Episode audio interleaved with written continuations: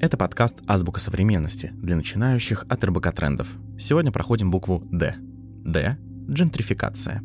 В 1964 году британско-немецкая исследовательница Рут Гласс описывала, как менялись рабочие районы современного ей Лондона. Неживописные и небогатые кварталы, где раньше жили только работники заводов со своими семьями, вдруг стали привлекательным местом для среднего класса. В результате облик городской среды сильно поменялся, и малообеспеченным людям стало просто не по карману жить на привычном месте. Это явление Глаз иронично назвала джентрификацией или буквально одворяниванием, от слова «джентри» – дворянство. Иными словами, джентрификация – это облагораживание неблагополучных районов и смена социального состава их жителей. Чаще всего этот процесс начинается с того, что в бедный район стягиваются художники и другие представители креативного класса. Ведь цена аренды там, как правило, невысокая. Они вносят новизну в городскую среду, где постепенно появляются кафе, торговые центры, бары. Территория становится привлекательной для более богатых групп населения, которые вкладывают деньги в улучшение условий. За счет этого меняется репутация района, развивается инфраструктура, а жизнь там становится дороже. В основном джентрификация затрагивает мегаполисы.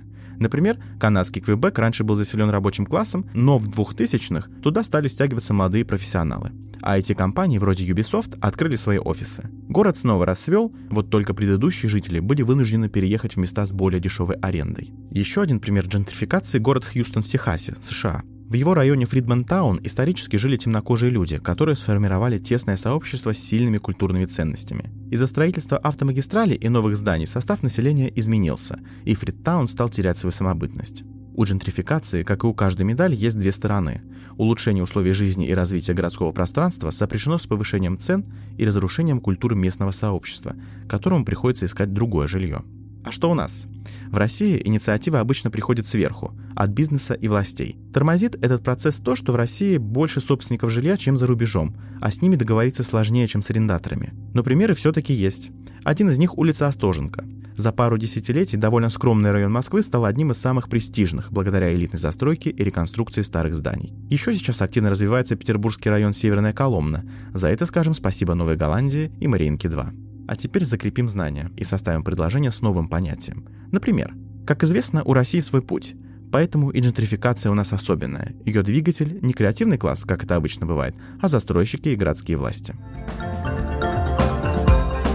Читайте материалы РБК Трендов, чтобы узнать больше о том, как функционирует организм современного города и как не заблудиться в направлениях урбанистики. Это была «Азбука современности» для начинающих. Чтобы не пропустить следующий выпуск, подписывайтесь на подкаст в Apple подкастах, Яндекс.Музыке, Castbox и на любой другой платформе, где вы слушаете подкасты. До встречи!